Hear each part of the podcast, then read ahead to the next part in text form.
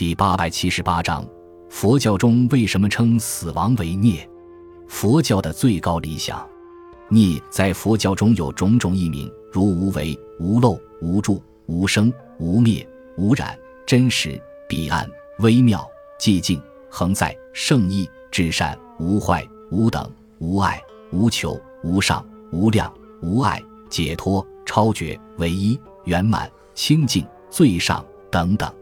孽经认为灭诸烦恼名为孽。大毗婆沙论称孽烦恼灭，三火熄，三相继，离诸去。杂含经则说孽是贪欲永尽，嗔会永尽，愚痴永尽，一切烦恼永尽。孽是四谛中的灭谛，灭除贪欲、恨、愚痴、无明、邪见、是非、烦恼，获得不生不灭、圆满光明的世界。